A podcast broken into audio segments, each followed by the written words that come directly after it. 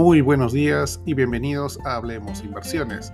Es martes 2 de enero del 2024, soy Edgar Flores y estas son las noticias que marcan el día.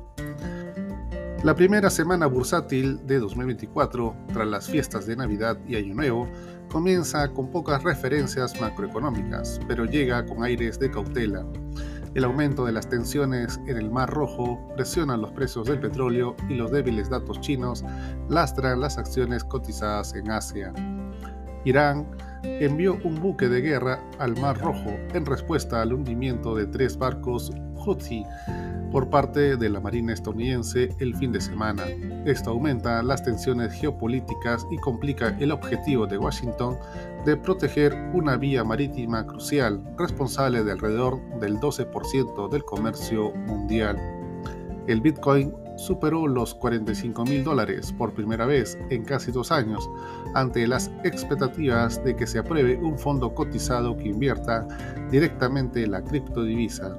Otros tokens sugieren el avance como Ether, el segundo más negociado, desde principios de diciembre. Bitcoin ha subido más de 20%, se acerca la fecha límite del 10 de enero para que la Comisión del Mercado de Valores de Estados Unidos dé su aprobación a ETF de Bitcoin. El sentimiento en Asia también se vio sacudido por la noticia que el productor holandés de equipos de fabricación de semiconductores, ASML Holding, había cancelado los envíos de algunas de sus máquinas a China a petición de la administración del presidente de Estados Unidos, Joe Biden. La medida se adelanta a la entrega en vigor de prohibiciones a la exportación de equipos de fabricación de chips de alta calidad. De esta manera, los futuros del SP500 retroceden menos 0,71%. En Europa, el índice de referencia Eurostock 600 con rendimiento negativo, menos 0,51%, con el CAC francés y el DAX alemán con caídas de menos 0,78% y menos 0,61% respectivamente.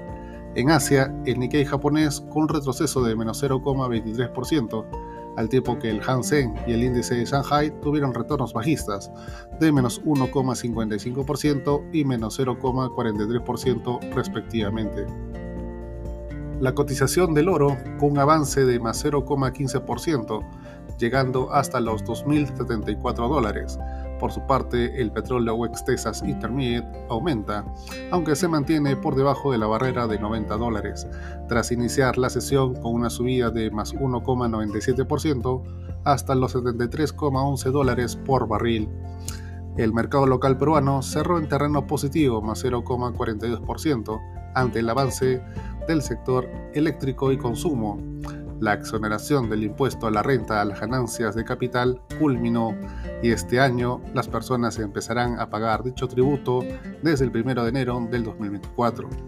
Asimismo, el Ministerio de Economía y Finanzas anunció el nuevo valor de la unidad impositiva tributaria que subió de 4.950 a 5.150 soles para el 2024, considerando los supuestos macroeconómicos e inflacionarios.